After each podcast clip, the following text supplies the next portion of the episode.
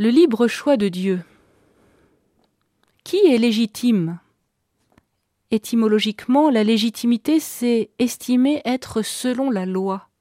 Oui, mais qui fait la loi? Quels sont les critères retenus? Dans ce récit, les apparences sont trompeuses, dit Dieu, et ses choix sont déroutants pour Samuel.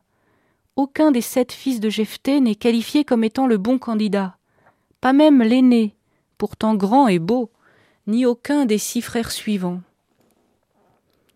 Ce récit dit quelque chose de très profond de nos propres critères. Celui de l'ancienneté l'emporte souvent, la place est à celui qui l'occupait en premier, comme c'est le cas pour euh, une place de parking.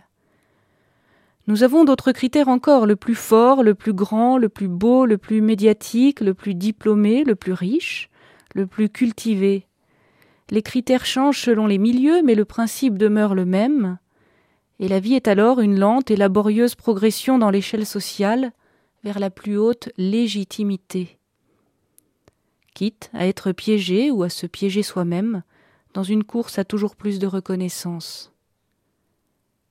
Or, les choix de Dieu sont libres. Celui qui est choisi était trop ceci ou pas assez cela, trop petit, trop absent, il n'était pas là, pas assez âgé, David n'était pas dans le cadre.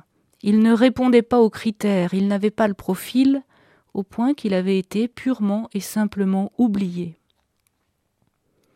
Ce récit nous montre avec humour que lorsque toutes les solutions sont épuisées, il en reste une encore, malgré tout, à laquelle personne n'avait pensé. Il y a un petit dernier quelque part, appelé à être roi. Les choix de Dieu sont déroutants. Jésus n'est pas né à Jérusalem, il n'est pas fils de grands prêtres ni de gens puissants, il ne se réfère à aucune école de pensée reconnue, il n'a pour autorité que celle de sa parole et de son existence. Pourtant l'Esprit est sur lui, il est loin du Seigneur, le roi d'Israël.